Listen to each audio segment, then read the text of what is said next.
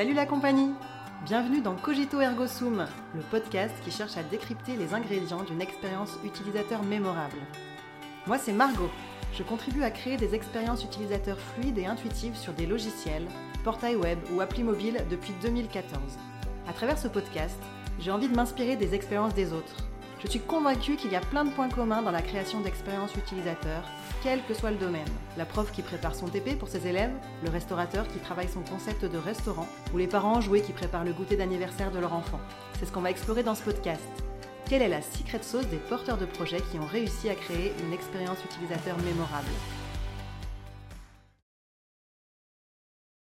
Je reçois aujourd'hui Aurélie Naajzuk qui va nous parler du processus de conception dans un domaine que je connais très peu, celui de l'automatisme dans l'industrie. Quand on s'est rencontrés récemment, on a échangé un peu sur nos métiers et ça m'a tout de suite sauté aux yeux qu'elle passe en fait par les mêmes étapes de conception que celles que je connais dans le domaine logiciel. L'automatisme, c'est quand même assez particulier parce qu'on ne peut pas tester tant que la machine n'a pas été montée. Et une fois qu'elle est montée, c'est compliqué de revenir dessus. On va discuter de tout ça avec elle. Bienvenue Aurélie, merci de venir dans mon podcast. Merci de m'inviter. Alors pour commencer, est-ce que tu peux te présenter, présenter ton parcours, ton métier en mode super, euh, super comme si j'étais un enfant de 10 ans, quoi. parce que tu sais que je maîtrise pas tout bien, tout ça. Oui, ok. Euh, alors du coup, euh, j'ai commencé mon parcours du coup à l'école en bac S scientifique. J'ai vite vu que c'était trop général et c'était des choses qui me correspondaient pas tout à fait. Donc j'ai eu la chance de pouvoir intégrer la filière STI, donc sciences technologiques de l'industrie, euh, du coup, à l'époque, c'était en électrotech. Alors peut-être que maintenant, ça s'appelle plus comme ça, parce que j'ai forcément pas passé mes diplômes hier. donc euh, voilà, j'ai tout de suite accroché au milieu euh, technique. Donc j'ai découvert l'automatisme, la mécanique et puis l'électronique dans cette phase-là. donc j'ai passé un bac STI. Sorti de là, j'ai intégré les écoles prépa aux, écoles d'ingé, donc c'est maths sup en gros. Mhm. Euh, et, je me suis retrouvée dans le cycle où il manquait un peu de technique. Donc euh, j'ai fait que l'année de maths sup et euh, j'ai pas continué en maths p. Et c'est à ce moment-là que j'ai intégré le DUT GE2I, donc génie électrique et informatique industrielle. Là aussi aujourd'hui ça a changé de nom. Mhm. et puis ensuite j'ai fait une licence pro distribution ELEC et automatisme industriel. Euh, et cette licence était en alternance, donc c'est là où j'ai découvert aussi le. J'ai commencé à découvrir le milieu du travail. Et puis, euh, et ensuite, euh, j'avais pour ambition d'être technico-commercial. Je ne sais pas pourquoi, j'avais ce métier qui m'intéressait dans ce que j'entendais autour de moi. Et, et, du coup, je me suis lancée dans quelque chose qui avait rien à voir, dans un bachelor commerce et marketing, pour du coup avoir ce côté un peu plus bah, dans le commerce que j'avais pas du tout puisque j'étais 100% technique. Et quand j'avais posé la question euh, de qu'est-ce qu'il faut avoir pour euh, être technico-commercial, on m'a dit bah, là, avec ton bagage technique, ça va être compliqué. Mmh. Euh, donc voilà, j'ai fait ce bachelor aussi en alternance et en fait, bah, je me suis rendu compte que le commerce et marketing, c'était quand même compliqué et c'était pas inné chez moi. Donc voilà, j'ai appris énormément de choses, notamment sur la vie d'entreprise et le fonctionnement d'un projet, des choses comme ça. Mais euh, sorti de ces diplômes-là, euh, je vais quand même euh, dans l'automatisme. Ok. Et alors l'automatisme, qu'est-ce que c'est? Alors l'automatisme, ça englobe plein de choses. Donc on, le, le, but d'un automaticien, c'est créer des machines, donc des programmes, pour, qui fonctionnent de manière autonome, sans l'intervention humaine. Mhm. donc on peut avoir des machines qui sont intégrées dans des lignes de production, par exemple, ou des machines spéciales qui font des, des tâches très spécifiques.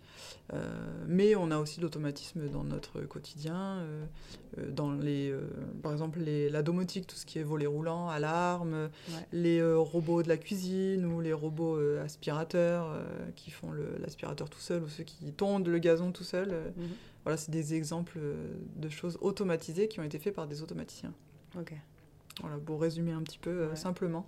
Et dans l'industrie, tu peux me donner un exemple euh, un peu concret euh, de qu'est-ce que fait un automate? Oui, alors on, par exemple sur une ligne de production, on peut avoir des, des, produits à tester pour la conformité de, du système. Par exemple, on prend des, des disjoncteurs, par exemple, il, va, il, faut les tester avant de les mettre en vente. Ouais. Donc, euh, on a des lignes d'assemblage qui créent le produit et la finalisation, euh, il faut les tester pour être sûr du bon fonctionnement une fois que le, le produit aura été vendu. Euh, donc là, le, ça peut être un projet, par exemple, dans une entreprise. Et là, l'automaticien intervient en général dès le début du projet, euh, avec toutes les autres équipes des autres métiers, pour euh, mettre en place euh, ces machines et enfin réaliser surtout ces machines-là, ce genre de machines. Ok. Donc la machine, elle va attraper le disjoncteur, le mettre euh, quelque part, oui, envoyer du courant. Enfin...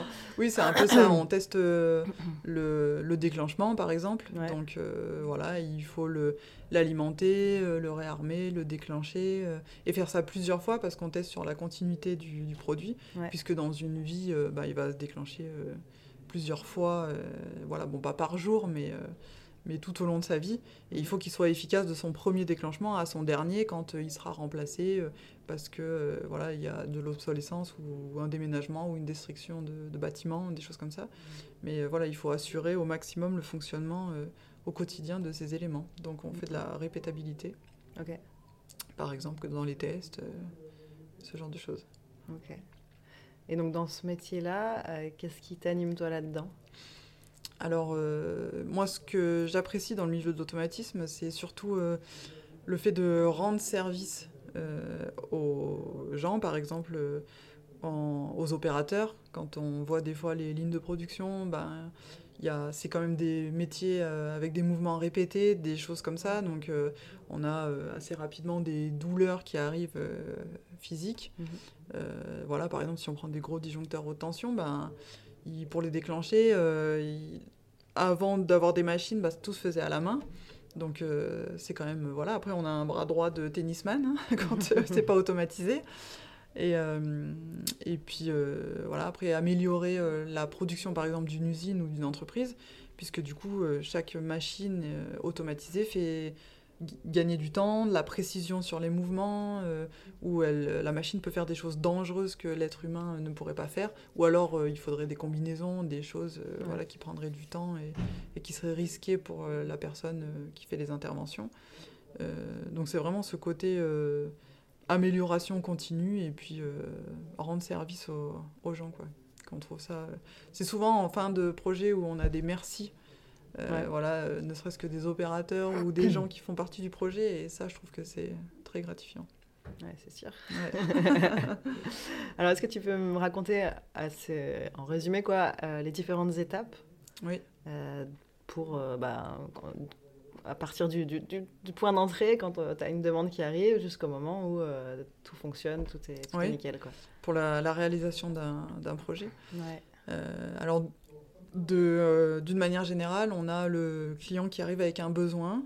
Euh, en général, il est assez, euh, assez simple et précis. Par exemple, si je reviens sur le disjoncteur, et eh ben, par exemple, on a eu une défaillance et un problème à un moment donné, quelque chose qui ne s'est pas déclenché et du coup bah, qui a causé des dommages des incendies ou des choses comme ça. Donc en fait, bah, le client, il arrive clairement en ayant, bah, en disant, bah, ce produit-là, il n'est pas testé ou il est mal testé. Mm -hmm. Il faut que vous trouviez une solution, euh, une machine, quelque chose qui permette euh, d'assurer son fonctionnement. Euh, euh donc au quotidien. Donc nous, on doit réaliser, donc rassembler les, les besoins de, du client et organiser le projet. Donc rapidement, on discute ensemble avec du coup le service euh, mécanique et le service euh, électrique. Ouais. Euh, voilà, puisque l'automatisme n'est rien sans la méca et l'élec, et vice versa. Pour faire bouger les choses, la méca et l'élec ont besoin d'un automaticien. Okay. Et donc, une fois qu'on a rassemblé tous ces éléments, alors ça nous arrive d'aller sur place pour bien prendre conscience de, de l'environnement, des conditions et, et tout ça. Euh, on rédige euh, chacun dans notre métier des documents, euh, donc qui sont des specs techniques. côté méca, ils vont faire des maquettes 3D. en élec, ils vont déjà commencer à, à réfléchir à l'alimentation, ce qu'on aurait besoin et tout ça, mais on travaille tous ensemble tous ces documents sont présentés et ajustés ou validés avec le client. Et ensuite, quand tout ça est mis en place, on, côté euh, méca on part sur la conception de la machine.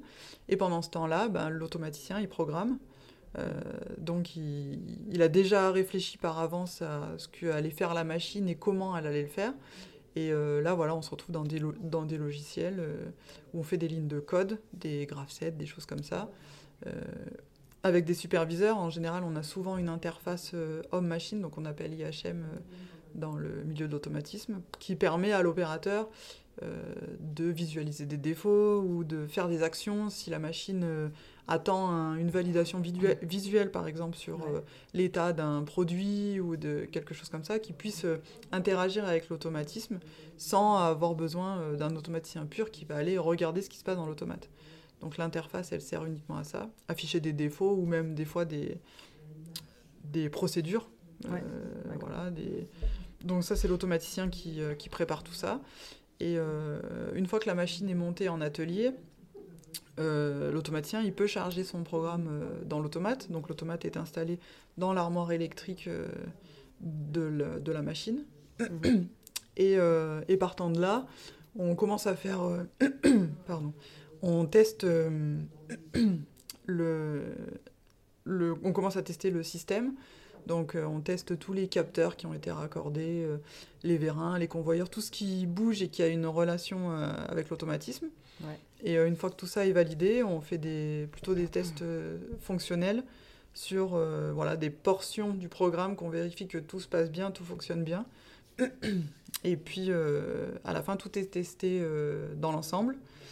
Et une fois qu'on est prêt et qu'on a validé tous ces éléments-là, on fait venir le, client en général en atelier. Mhm. Donc euh, on fait fonctionner la machine, il nous valide euh, voilà, le fonctionnement qu'il attendait, s'il voit des évolutions ou s'il y a des choses qu'il aimerait rajouter euh, de manière assez, assez brève parce qu'on n'est pas là pour refaire le, programme complet, mais quand c'est des ajustements, c'est à ce moment-là qu'on les fait. Et puis, euh, voilà, partant de là, l'automaticien, il, rédige ce qu'on appelle un cahier de recettes et euh, qu'on valide avec euh, le client.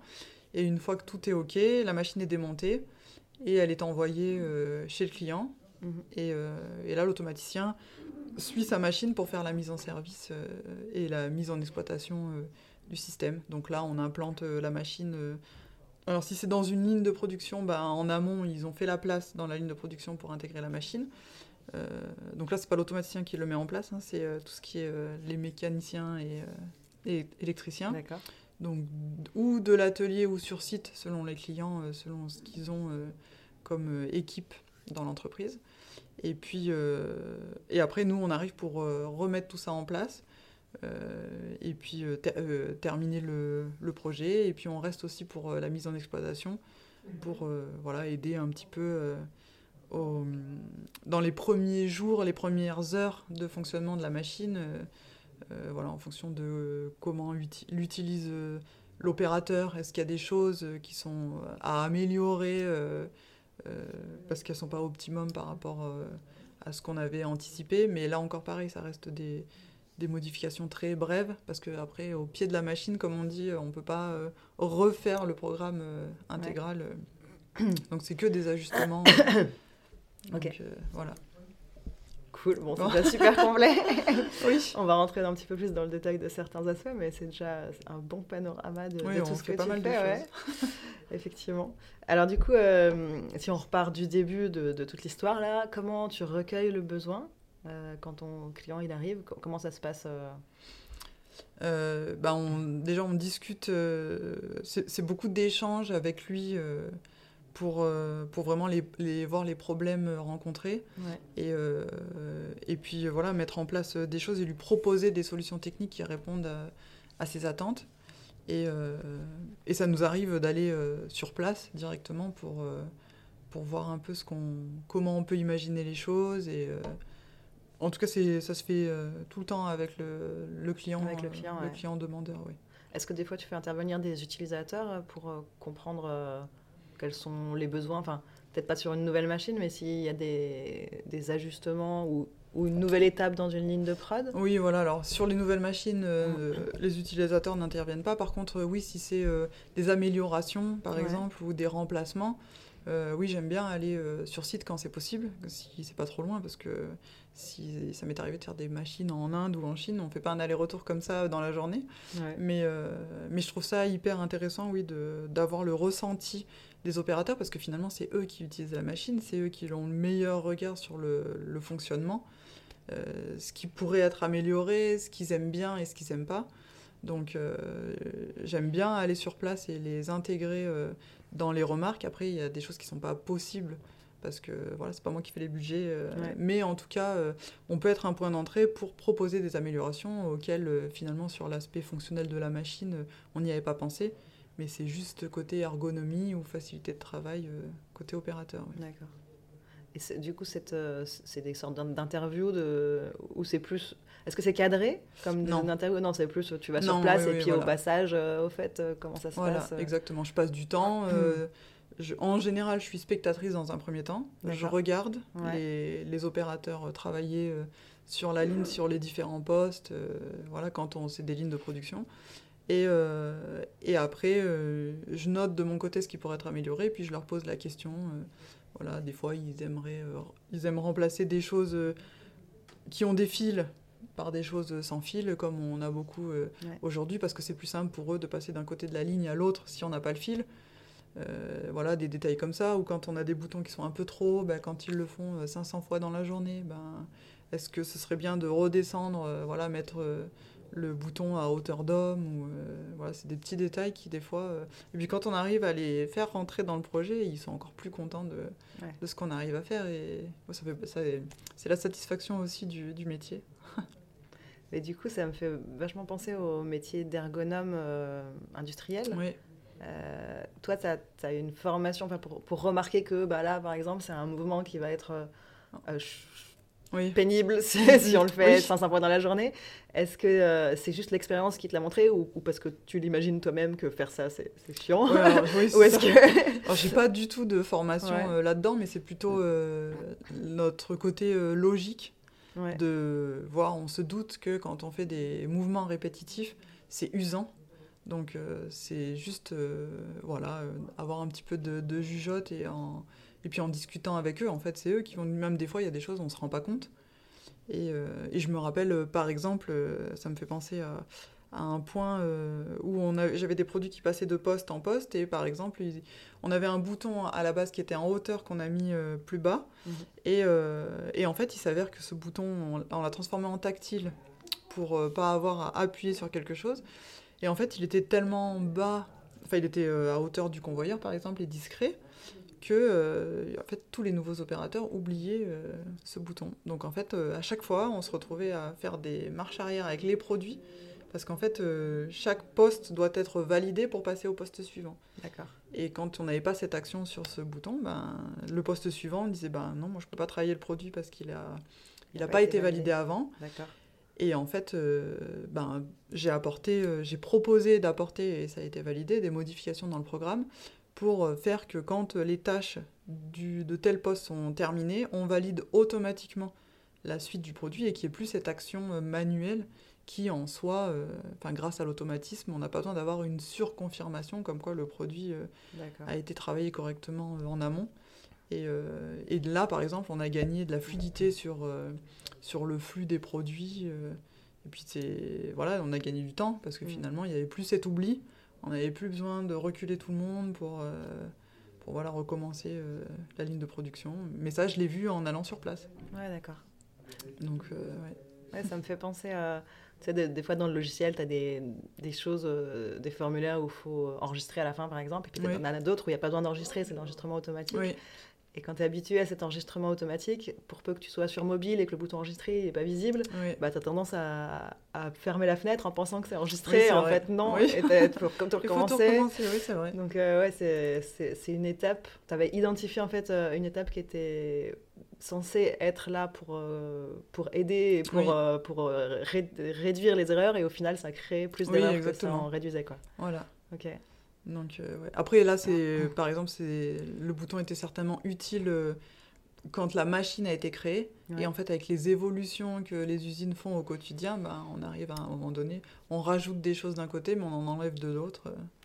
Donc, euh, voilà, c'est c'est l'amélioration continue.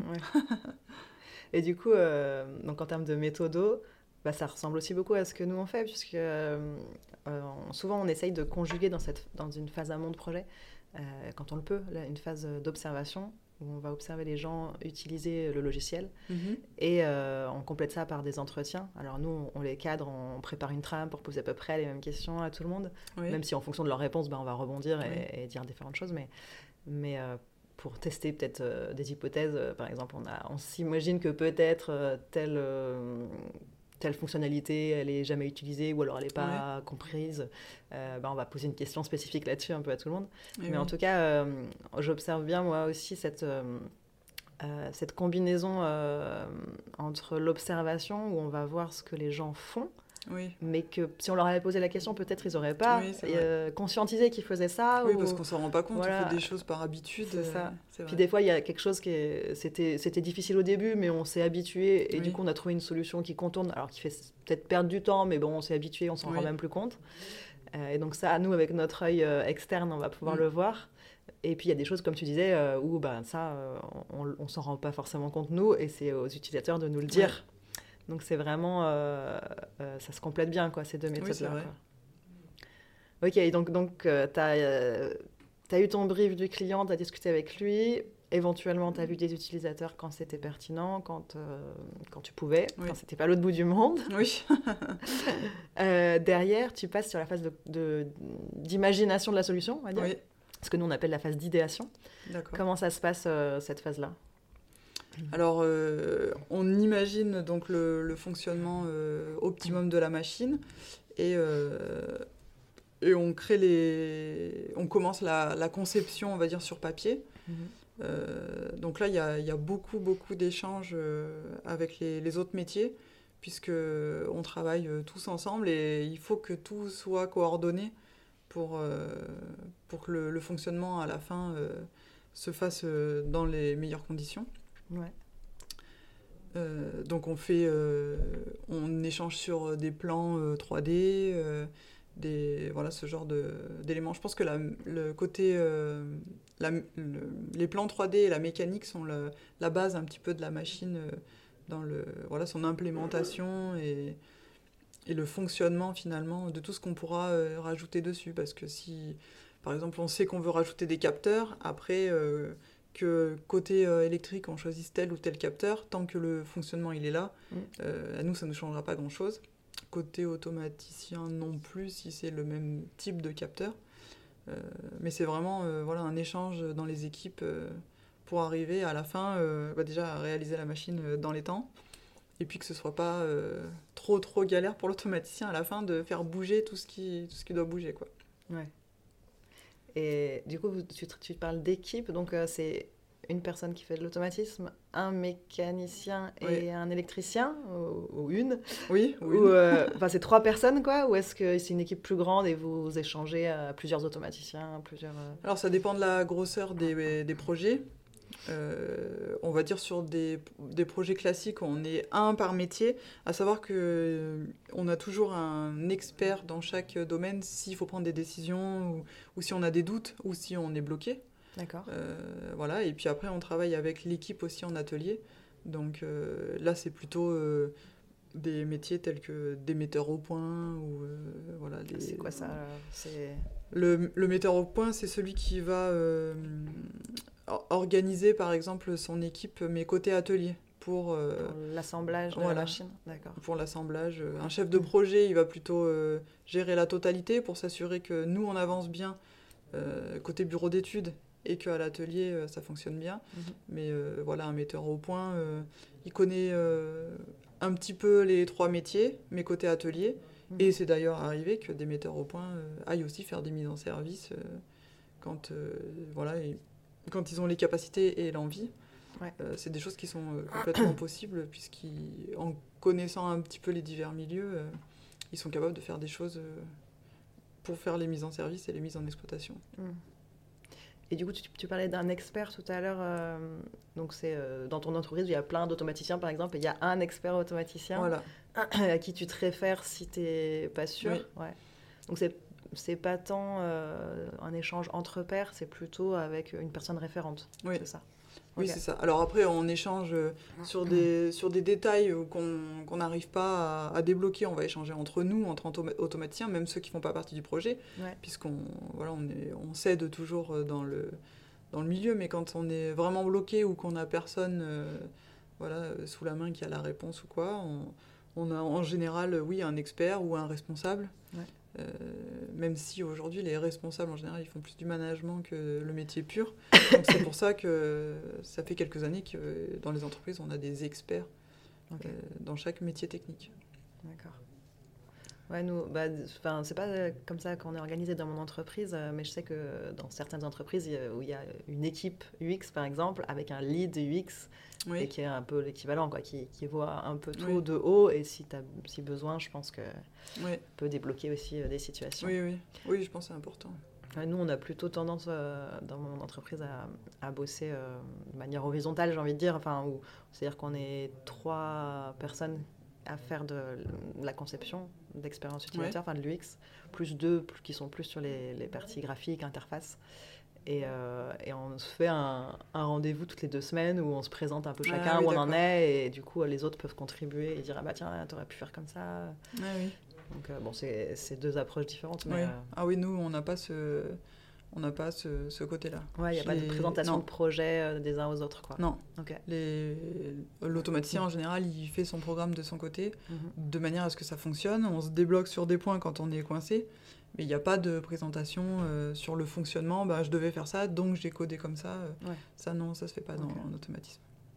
Et donc toi, tu rédiges une documentation, c'est ça, que tu soumets euh, au client pour validation? Voilà. Donc c'est une première étape de validation avant de te lancer dans le, dans le dur. Quoi. Pour être sûr qu'on a bien cerné le besoin dans la totalité et puis que le, les solutions qu'on a imaginées conviennent au client.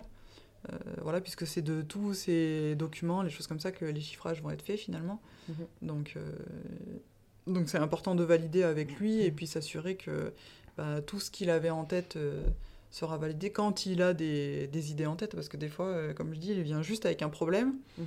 Et voilà, il demande à ce qu'à la fin, les produits soient testés ou le problème soit résolu, et puis c'est tout. mais on a quand même, on, on discute toujours pour valider les éléments, pour que quand on arrive à la fin, il n'y ait rien qui ait été oublié.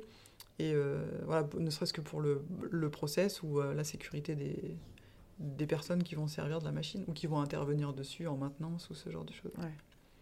Oui, ça rejoint une sorte de cahier des charges en fait. Euh, nous, ce qu'on fait en général dans le logiciel, bah, ça dépend des, des, méthodes de travail, mais des fois, il y a vraiment un cahier des charges qui généralement est plutôt rédigé par le client lui-même, quand il sait exactement ce qu'il veut. Oui.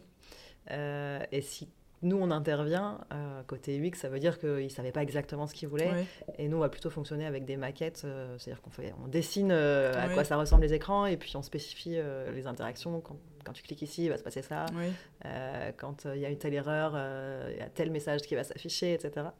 Et donc, c'est ça aussi qu'on fait valider aux clients. Donc, ça, ça rejoint. Et, pareil, en fait, il y a cette idée de, bah, avant de se lancer dans le développement, qui est coûteux, euh, bah, être sûr qu'on est bien mm-hmm. d'accord, que, que eh est bien aligné et pas développer un truc qui, qui tomberait à côté. Quoi. Oui, exactement. Ok. Mm-hmm. Et du coup, euh, toi derrière, c'est toi qui code. J'ai l'impression que c'est une grosse différence. On va en discuter un petit peu, puisque moi, c'est pas moi qui code. Tu vois, moi, je fais les maquettes, mais derrière, il y a des développeurs euh, qui vont développer le ah logiciel. quoi. Donc, comment ça se passe? Toi, tu as cette multi-compétences Oui, euh, en, en, général, euh, l'automaticien qui est placé sur un projet euh, suit sa machine du début à la fin. donc c'est dans le, voilà, dans le meilleur des cas. comme ça, ça nous permet d'avoir tous les tenants et les aboutissants. Et quand il faut faire des modifications ou des mises en service, ben, on sait déjà de quoi on parle. Mhm.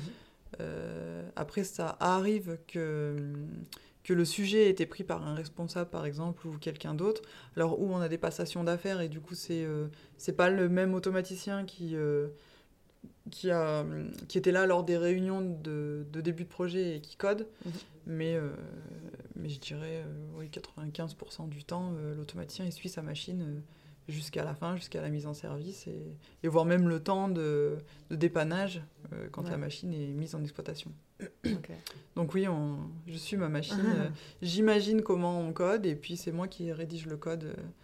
Euh, sur des grandes lignes de production, s'il y a plusieurs automaticiens, ils travaillent ensemble, mais c'est chacun sa partie.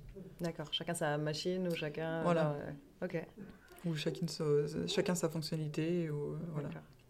Et tu dis 95% du temps, ça veut dire quand même des fois ça arrive que ce soit pas le cas, que que ce soit pas toi qui développe ce que tu as conçu ou l'inverse? Oui, euh, ou alors qu'on n'aille pas jusqu'à la mise en service par exemple. Ou euh, parce qu'on a des contraintes pour le déplacement, ou alors que on est sur d'autres projets et du coup les, le planning colle plus avec euh, les mises en service parce qu'on a été mis sur un autre projet et des choses comme ça. Donc on fait des passations à d'autres automaticiens ou des metteurs au point d'ailleurs.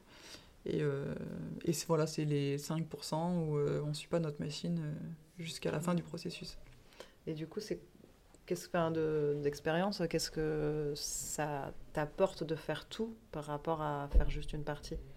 Ah ben, quand on fait pas jusqu'à la fin, euh, on a vraiment l'impression de, enfin voilà, d'avoir quitté le bateau avant qu'il arrive à quai. Et on n'a pas la, ce côté de, de, finalisation où on est satisfait de ce qu'on a fait. On voit où ont été aussi euh, nos erreurs, puisque ça nous arrive de ne pas avoir optimisé. Euh, mm les choses. Et puis, euh, voilà, je pense que les, dans la mise en service, qu'on apprécie tous, c'est de voir cette machine fonctionner toute seule.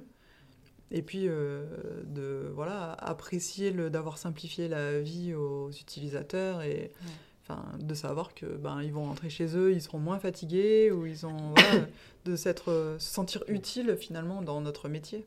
Donc, quand on ne suit pas la machine jusqu'au bout, euh, c'est plus compliqué de ressentir ça parce qu'on va avoir un retour. Oui, euh, la mise en service de ta machine s'est bien passée et puis c'est tout. Mm. Mais on n'a pas vécu euh, les choses. quoi. Ouais, c'est l'aboutissement vraiment. Bah, je comprends, dans mon métier, il y a deux types de missions. Des fois, tu as des missions où on va être vraiment juste sur de la conception et puis pour une raison X ou Y, souvent une raison de budget, ça va s'arrêter là. Et c'est toujours un peu frustrant, effectivement.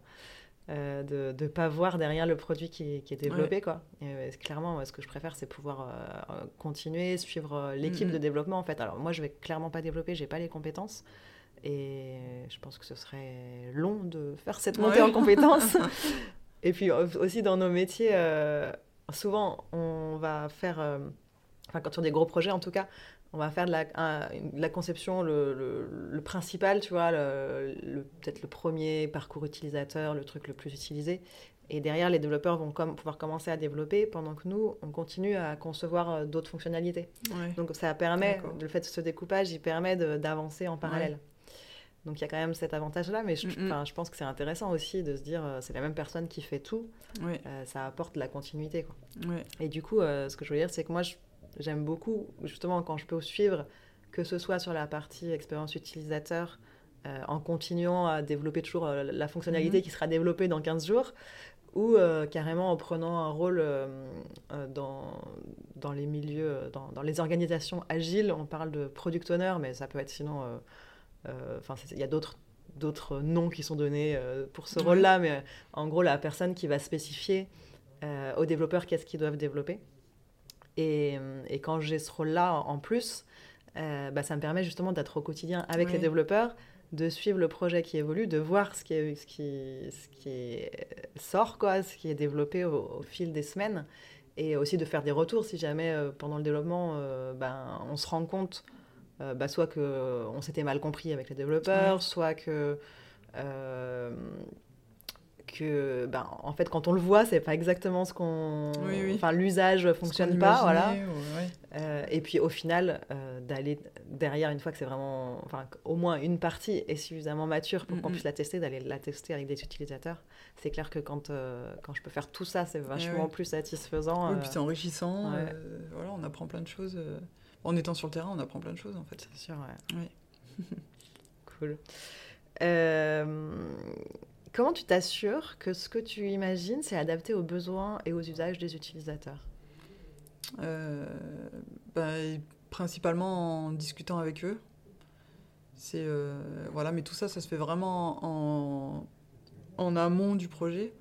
Après, euh, quand je code, je m'en assure parce que le, le, fonctionnement va correspondre aux attentes. Mhm. Euh, après, euh, bah, la manière dont c'est fait, c'est moi qui le choisis finalement, euh, un peu personnellement. Mais voilà, le... en discutant avant avec le client, on a, on a ces informations-là et après on, on s'assure du fonctionnement à la fin du, projet, uniquement à la fin du projet. Ok, ouais, c'est vraiment au tout début, à la toute fin, et au milieu, il n'y a pas d'échange, enfin de, ouais, d'aller-retour. Ouais, non, pas sur le fonctionnement, euh, puisque normalement tout est clarifié au début. Ouais. Donc après, finalement, on n'a que la partie, euh, les parties techniques euh, à réaliser. Et puis voilà, à la fin, quand on fait le, les recettes dans les ateliers, Là, on a le, la confirmation que ça correspond euh, voilà, à ce qu'attendait le client euh, de base. En tout cas, à la demande client. Après, aux usages, il faut attendre la mise en place. Euh. Oui. Ok. Et hum, qu'est-ce que, par rapport à tout ce qui est gestion des erreurs, tu en parlais un petit peu tout à l'heure, comment tu fais pour anticiper les erreurs en fait? Enfin, les, les, erreurs ou les dangers? Oui. comment parce que du coup, euh, c'est pas. Enfin, tu, tu, peux observer à la fin, euh, mais bon, tu vas pas. C'est dangereux d'attendre la fin pour l'observer. C'est pas comme nous, au pire, euh, voilà, il aurait cliqué sur la croix, il aurait perdu son, le contenu de son formulaire. Ouh là là Exactement. Toi, si tu as un carton qui lui tombe sur la tête, c'est quand même un peu plus violent. Donc, comment tu fais pour anticiper ça? Alors, c'est en début de projet, on fait des analyses de risque. donc, voilà, là-dessus, on rassemble tous les métiers, pareil, du, du, projet. Euh, parce que c'est important d'avoir la sécurité euh, des personnes qui vont euh, utiliser la machine, des personnes qui vont faire la maintenance de la machine ou qui vont la dépanner, et, et aussi assurer bah, la sécurité également d'un produit, même si bon, si on détériore un produit, c'est moins dangereux que si on détériore un être humain.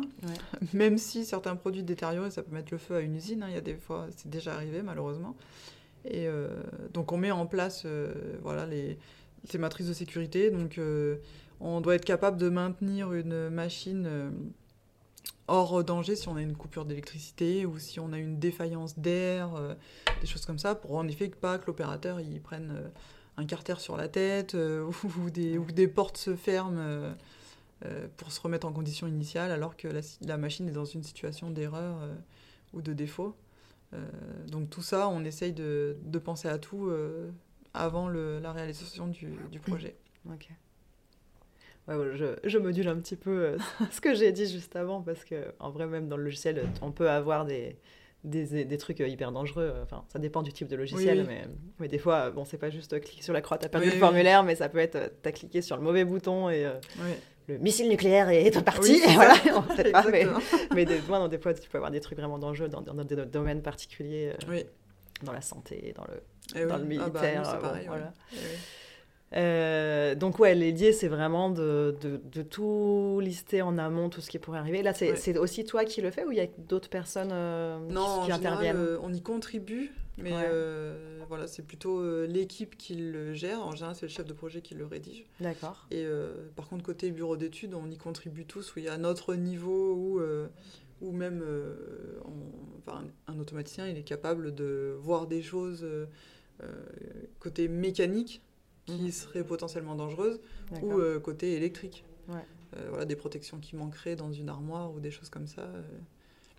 Mais euh, ouais, on y contribue, mais euh, c'est pas nous qui le rédigeons. la responsabilité du, du, truc. Donc toi, ta responsabilité, c'est de prendre ça en entrée et de t'assurer que euh, l'automate fait bien son boulot pour réduire tous ces risques. Quoi. Ok. Très bien. Hop, ça c'est bon, on en a parlé. Alors, ça, tu, tu l'as dit un petit peu tout à l'heure. J'aimerais bien que tu me racontes un peu dans quel contexte tu fais des adaptations après coup. Parce qu'on a compris que Là, toi, tu c'est pas un logiciel, c'est des grosses machines. Tu euh, tu vas pas pouvoir changer la machine une fois qu'elle est montée. Donc, euh, comment, enfin, dans quelle mesure, dans, comment ça se passe, quoi? Oui, alors, euh, après coup, c'est un peu compliqué quand même. Quand, quand il s'agit de, de petits éléments pour peaufiner le fonctionnement ou le visuel, des fois, ça m'est arrivé d'être au pied de la machine et qu'on me dise oui mais là tu as mis du rouge il est un peu trop rouge il faudrait qu'il soit un peu plus orangé bon d'accord c'est des choses qu'on peut faire euh, sur site. Mais comme je dis, quand on en est là sur les couleurs, c'est que tout fonctionne. c'est qu'on est euh, au bout du projet et que tout va bien. mais après, quand c'est des grosses, grosses modifications, des choses qu'on n'a pas pris en compte, par exemple, ou qu'on a oubliées, là, on ne fait pas ça dans l'usine dans en général. Il faut c'est un nouveau contrat, c'est un nouveau type de projet, c'est rediscuté, c'est voilà, il faut que ce soit financé. Et c'est beaucoup plus compliqué. Euh, c'est une réorganisation, euh, voilà, une monopolisation de l'équipe. Euh, et c'est pas, on peut pas faire des mises à jour mhm. comme dans le métier de développeur, par exemple, où c'est un peu plus simple. voilà, de faire des mises à jour et de les transférer, alors que nous, selon ce que c'est, c'est plus compliqué. Ça peut être tout recommencer de zéro, presque. Voilà. Et toi, ça t'est déjà arrivé de, de constater sur le terrain, quand tu quand tu es dans cette euh, phase de, comment t'appelles ça, la, la, mise, en service, la mise en service euh, de constater que bah, ce que vous aviez, la solution que vous aviez imaginée collait pas tout à fait euh, Non, à moi, ça m'est jamais arrivé. Je pense que le, le cadre et l'équipe étaient assez unis et solides, et puis avec des personnes d'expérience pour arriver à répondre aux besoins. Mhm. après, je sais que c'est déjà arrivé dans, dans ces milieux-là. pour, voilà, mais en général, c'est des des manques de connaissances ou des manques d'échanges entre les équipes ou même euh, avec le client. Euh, voilà, qui il connaît ce qu'il voulait, mais peut-être euh, pas forcément l'environnement ou la ligne d'à côté. voilà, qui voulait modifier quelque chose sur un produit et en fait, ben, la ligne d'avant, elle en avait besoin. Ah oui. Ou, des, des, choses comme ça. Je sais que c'est déjà arrivé, mais moi, ça m'est jamais arrivé. heureusement. Est-ce que ça t'est déjà arrivé que ce soit adapté aux besoins, mais que vous n'ayez pas vu un truc bah, comme le bouton trop haut, enfin, ou plus sur, euh, sur vraiment sur l'usage et sur euh, quand, tu, quand tu regardes, quand tu observes, quand tu fais la mise en service, tu vois que bah, faudrait adapter un petit peu. Euh. Oui, ça m'est déjà arrivé. Après, sur des choses simples, on, peut améliorer, par exemple, on passe du temps à former les équipes sur place. Mhm. Donc, des fois, par exemple, quand il faut installer des outils dans un produit pour faire des tests ou des choses comme ça, des fois, il y a des choses qui nous paraissent simples et logiques pour, le, par exemple, le placement du, de l'outil dans le produit. Et en fait, on se rend compte que quand c'est quelqu'un d'autre qui le fait, qu'il n'a pas forcément conçu, qu'il n'a jamais vu, ben, des fois, euh, c'est compliqué de le mettre en place, de comprendre euh, ben, voilà, s'il faut clipser en haut avant de clipser en bas, c'est pas naturel. Donc, on passe du temps sur place à, à former euh, les mmh. utilisateurs et, et, également les, les, personnes qui vont faire la maintenance ou le dépannage. Donc euh, j'ai pu, j'ai déjà apporté euh, ce genre de, de, petites formations pour, euh, pour les modifications, mais pas, mm. pas de, gros éléments sur les fins de, de projet. Et, sinon, ça t'arrive de, bah, par exemple, de changer le contenu d'une IHM ou la consigne ou, ou, une phrase qui ne serait pas comprise oui. Ça, c'est des choses qui sont assez faciles et qu'on peut recharger directement mm. sur la machine. C'est des choses qui sont possibles. Ouais. Ça, tu le fais en direct ou tu demandes, as besoin d'une validation du client Non, je le fais en direct en général. Parce que, et aussi pour, sur, la mise en service, euh, je ne suis pas toute seule avec l'opérateur. Il y, a, euh, il y a forcément euh, quelqu'un de responsable côté usine, côté client, du coup, avec moi. Donc, c'est des choses qui sont validées dans l'équipe. D'accord. Donc, et après, s'il il y a beaucoup de petites modifications comme ça, même si ça reste très rare, on les liste et elles sont rajoutées euh, dans les documents qui ont été faits pour ne euh, pas être oubliées. Ouais, ok. Et du coup, si c'est quelque chose de plus gros, euh, que tu n'as pas le temps de faire directement, que tu ne peux pas faire directement, là, comment ça se passe? Eh ben, on, on, note la demande du client ou le dysfonctionnement qu'on n'avait pas vu ou l'amélioration. Et, et, là, il faut en parler donc dans l'équipe projet. Et puis, si on doit faire les modifications, eh ben, c'est reparti pour un nouveau projet. Voilà, on en discute avec le commerce, les chefs de projet, et puis. Euh, et si c'est toi qui observes, c'est du coup toi tu vas remonter la suggestion. Voilà. Moi je vais en parler, je vais proposer les choses, et, euh, et après c'est euh, les autres, c'est un autre métier qui s'occupe. voilà, de dire ben ça on le prend pas en compte ou on le verra plus tard ou oui on va leur proposer tout de suite parce que c'est c'est intéressant oui. C'est rigolo. Euh, moi, ce que je, je disais tout à l'heure, il y a ces, deux rôles là que je prends. Euh, enfin, il y a le rôle de, conception, de conceptrice d'expérience utilisateur, UX designer, que c'est mon métier, je le prends tout le temps, mhm. mais le rôle de product owner que je prends parfois. Et entre ces deux rôles, justement, il y a cette, euh, cette nuance que ma- la partie UX, elle va observer, ben, comme je, je le disais tout à l'heure, quand on a développé une, une partie suffisamment mature, on peut aller la tester sur le terrain. Donc là, nous, on fait des tests utili- utilisateurs bien cadrés, ou pareil, là, on, on- on demande à personne de, de- de faire un scénario, de, de- d'essayer de faire quelque chose. Oui. Et puis on l'observe pendant qu'elle fait quelque chose et on note euh, qu'est-ce qui, si jamais il y a des choses qu'elle comprend pas ou si jamais il y a des choses euh, qui sont pas fluides.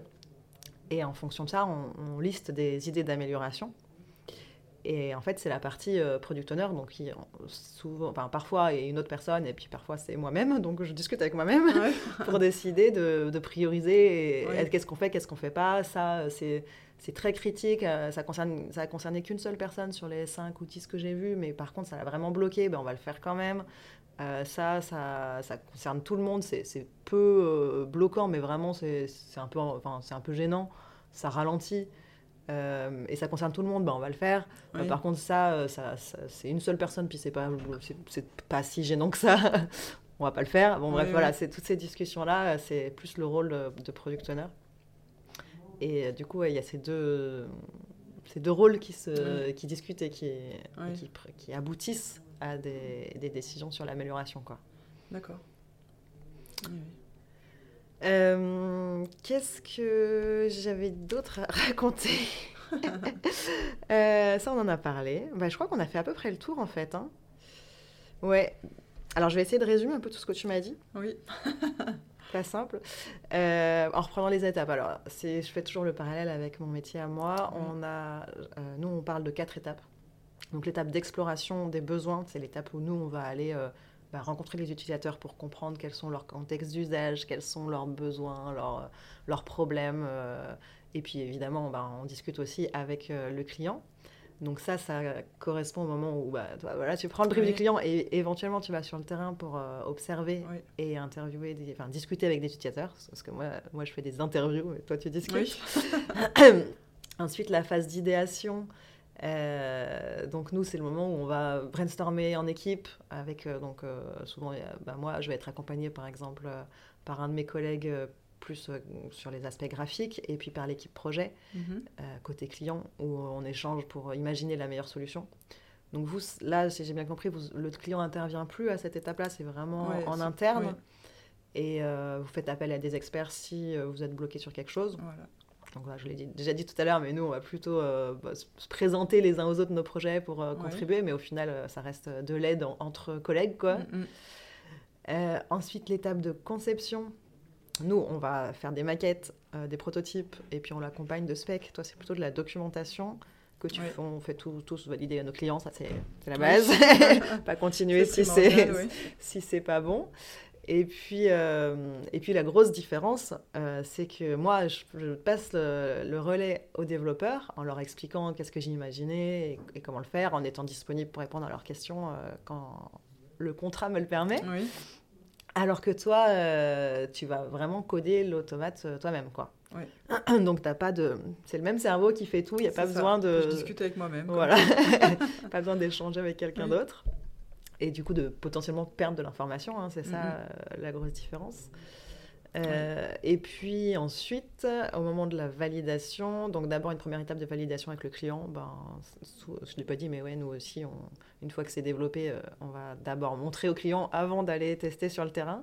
Et puis derrière, on va euh, le mettre dans les mains des utilisateurs. Alors toi, c'est plus de l'observation aussi à, à ce niveau-là, si j'ai bien compris. Euh, là où nous, on va faire des tests utilisateurs très cadrés. Mais euh, ce que j'ai noté, c'est que cette étape d'observation, c'est pas forcément euh, systématique. En tout cas, c'est tous les automaticiens le font pas forcément. Oui. C'est un peu la, la spéciale sauce d'Aurélie. Voilà. Donc ça correspond à peu près à. Oui, c'est ça. Ok. Eh ben super. Donc euh, plein de points communs encore une fois. Euh, petite, euh, mes petites questions, euh, mes petites questions de la fin. Oui. Alors, est-ce que tu peux nous raconter une expérience utilisateur qui serait particulièrement mémorable pour toi? Euh, oui, alors euh, là du coup on sort complètement du, du milieu de Ouais. voilà, de l'automatisme et, et tout ce qu'on a échangé euh, ici. Euh, un exemple qui me vient euh, assez rapidement, par exemple, euh, je fais de la moto en compétition sur circuit. Euh, et, euh, et un exemple euh, enfin, primordial qui m'est arrivé euh, et qui est mémorable qui m'est arrivé cette année.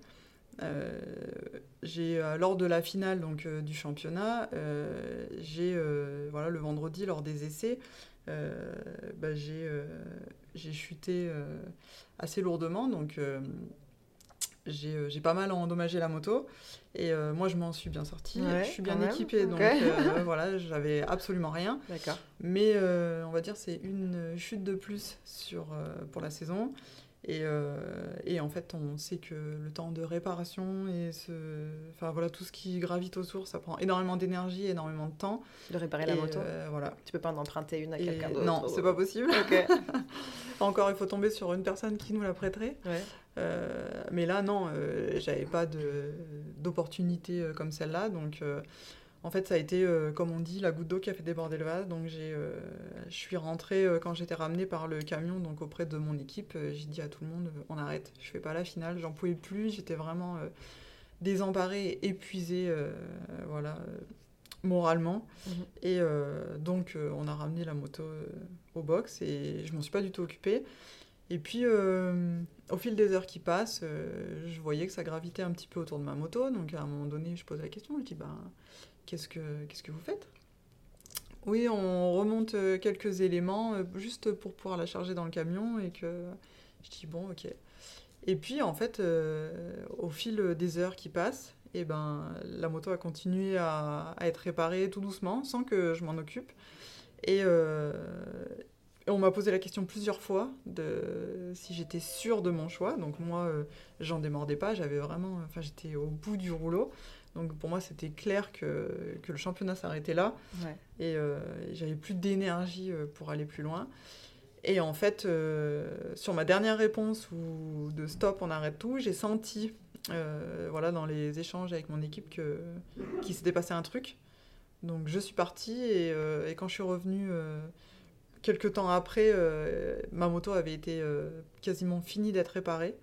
Mon équipe s'est mis ensemble, euh, voilà, en collaboration pour essayer de, de remettre la moto en état.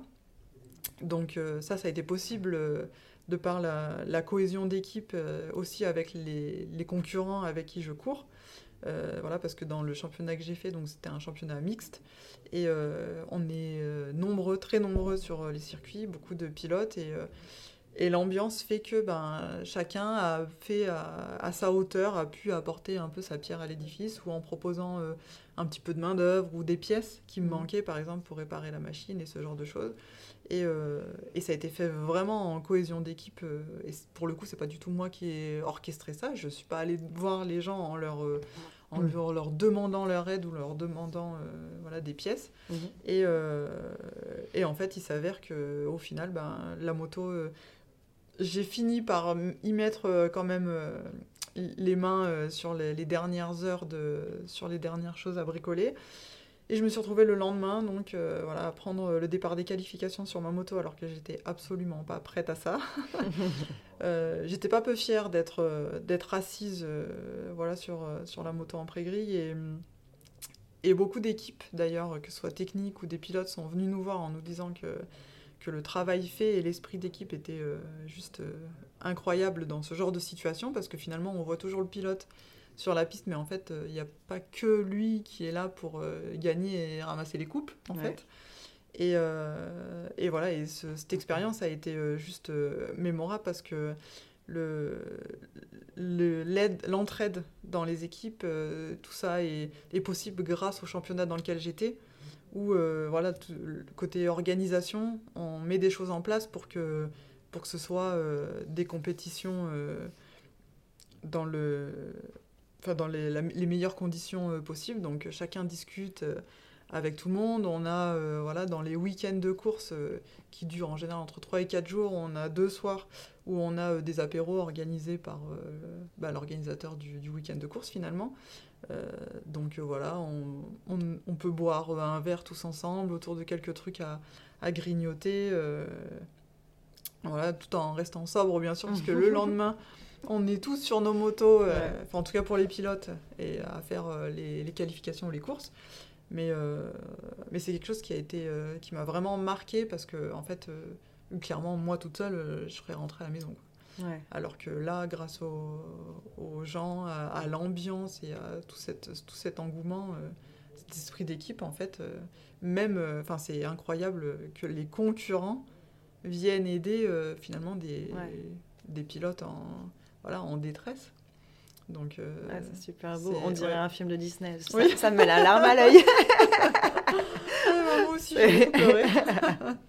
Mais du coup, c'est une, expérience humaine euh, de, solidarité au final, quoi. Ah oui, c'était c'est incroyable. Ah bah c'est sûr qu'après quand je suis montée sur le podium, euh, bah, j'ai j'ai pas réussi à, à pas pleurer quoi. Parce qu'en plus, tu es montée sur le bah podium. oh là là, ouais, dans l'histoire de dingue. Ouais, c'était incroyable.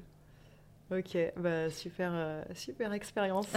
Donc ça change un peu des expériences euh, utilisateurs euh, que j'ai d'habitude, mais, du coup c'est plus une expérience d'interaction entre plusieurs humains et c'est vachement, c'est vachement intéressant aussi à, creuser. Hein. J'aimerais bien d'ailleurs à l'occasion interviewer des gens plus sur les, sur les expériences, bah, par exemple expérience collaborateur, enfin ou employé. Il y a un terme qui s'appelle l'expérience employée. C'est euh, donc dans le cadre de l'entreprise pour le coup, mais, euh, mais bon, là, dans le, dans le cadre du sport, c'est l'expérience euh, d'équipe, quoi. Et, et qu'est-ce qui contribue, en fait, à faire une bonne expérience? Là, tu, dis, tu parles de solidarité, et du coup, et tu, tu parles des apéros comme quelque chose qui a pu jouer dans le dans l'esprit, le bon esprit, en fait, qui donne envie d'aider même ses concurrents. je pense qu'il y a plein de choses plein, plein de choses ouais, qui peuvent contribuer à, euh, à favoriser ce genre ah euh, bah, d'expérience euh, mémorable. oui, oui, bah, c'est hyper important l'organisation des, des, championnats. c'est mm. voilà notre fil conducteur et ce qui fait que même si la saison est dure, on vit quand même des moments mm. humains incroyables. Ok. Super. Et alors, la toute dernière question, si tu écoutais ce podcast, est-ce qu'il y a une personne en particulier que tu aimerais que j'interviewe pour qu'elle nous raconte la manière dont elle crée des expériences utilisateurs mémorables. Oui. Euh, alors, une personne en particulier, euh, j'aurais pas forcément de nom à donner, mais, euh, mhm. mais je découvre au fil de l'eau, là, par exemple, le, tout ce qui est, je sais pas si on peut dire que c'est un métier, tout ce qui est le mentalisme, en fait. Euh, voilà, on apprend euh, de par le biais de, ces gens-là comment euh, optimiser son temps dans la journée, parce qu'on a tous des vies hyper remplies et on n'a jamais assez d'heures dans la journée pour faire tout ce qu'on aimerait, autant au travail que côté personnel. Mhm. Et voilà, et ce genre de personnages qui sont capables de nous expliquer comment optimiser notre temps, comment se mettre des objectifs atteignables pour être satisfait de sa journée, par exemple ou, euh, ou voilà, avoir des présentations aussi sur euh, comment les choses sont interprétées euh, de manière différente selon le contexte et les personnalités. Voilà, par exemple, dans un échange, la manière de dire les choses qui ne sont pas forcément acceptées pareil selon notre humeur du moment, selon notre caractère, mm. selon voilà, les, les, choses comme ça, ou alors comment on peut supposer des choses ou lire entre les lignes alors que c'est pas du tout ce qui a été dit. Euh, voilà, c'est des, choses que les, je trouve que les mentalistes nous expliquent. Ou par exemple, quand on prend les, les pubs qu'on voit euh, voilà, à la télévision ou sur les réseaux, des choses comme ça, comment euh, on arrive à être manipulé sur un truc qu'à la base on n'avait pas besoin. Et mhm. finalement on trouve. Ben, je trouve que c'est intéressant d'avoir ce côté-là de comment exploiter notre cerveau, comment on analyse voilà, certaines choses sans nous en rendre compte. Et euh, je trouve que c'est hyper intéressant parce que c'est pas commun. Ouais, ouais, carrément. J'avais pas pensé à quelqu'un qui fait, qui fait du mentalisme. Moi, je suis en contact avec euh, différents chercheurs là, pour des futurs épisodes. D'accord. Euh, une chercheuse en neurosciences qui viendra nous parler de, bah, de la mémoire, puisque pour faire ah, une expérience mémorable, eh ben, il faut qu'elle reste en mémoire. Et puis bah, d'autres qui sont plus dans ma tête en fait. J'ai pas encore fait les contacts, mais, mais justement en psycho sur tout ce qui est biais cognitif ou ce genre de choses. Mais j'avais pas pensé à à quelqu'un qui viendrait du domaine du mentalisme. C'est Ouais. une bonne idée, je la, je la mets dans un petit Bah, coin de ma tête. Bah, Il y a aussi le- la mémoire hein, que, que travaillent euh, les mentalistes. Ils, nous- Oui, ils nous expliquent aussi euh, Mm, mm. comment faire euh, fonctionner correctement notre mémoire, euh, exploiter au maximum notre cerveau, euh, même si on n'utilise que 20%, je crois, Euh, capacités de... Ouais, ça c'est un faux. c'est- une fake news, ça. Ah bon Je- ouais, c'est quelque chose qu'on entend hein, parce qu'en fait, on, est- enfin, c'est un vieux mythe qui vient de, de, de je sais même plus quand, je sais même plus où. Mais en gros, euh, peut-être que ça vient du fait qu'on utilise à la fois que euh, 20% Ah oui. de nos neurones. Euh, mais en tout cas, ils sont tous utilisés à un moment ou l'autre. Oui, c'est oui. pas forcément Oui, tous bah, en même temps. Ils s'allument pas tous en même temps. Mais, mais ouais, non, c'est un, c'est un faux. euh, D'accord. ouais, sur la mémoire, ce sera intéressant. Mais ouais, ouais, ouais, Ouais, carrément. c'est vrai. Et ben, j'espère euh, peut-être faire ça dans le prochain ou dans celui d'après. Bah je, je travaille là-dessus. Super. Et bah écoute, merci énormément pour euh, cette interview. Bah, C'était super intéressant. J'ai appris plein de choses sur le monde Ouais. de l'automatisme. Puis j'espère que ça aura intéressé euh, nos auditeurs et nos auditrices. Bah, J'espère aussi, puis merci pour euh, l'invitation du coup de, de ce métier pas très connu et présent partout pourtant. Oui, c'est vrai. En plus, c'est fou. Ouais. Merci d'avoir écouté le podcast Cogito Ergo Sum. Vous pouvez le retrouver sur toutes les plateformes d'écoute. Pour ne pas louper les prochains épisodes, n'hésitez pas à me suivre sur X ou LinkedIn. Si vous voulez réagir ou me suggérer des personnes à interviewer, vous pouvez le faire sur mon mail margot.cogito@gmail.com ou me contacter via les réseaux sociaux. Vous trouverez en description de l'épisode des liens pour en savoir plus sur mon invité et son activité. Rendez-vous le mois prochain pour un nouvel épisode.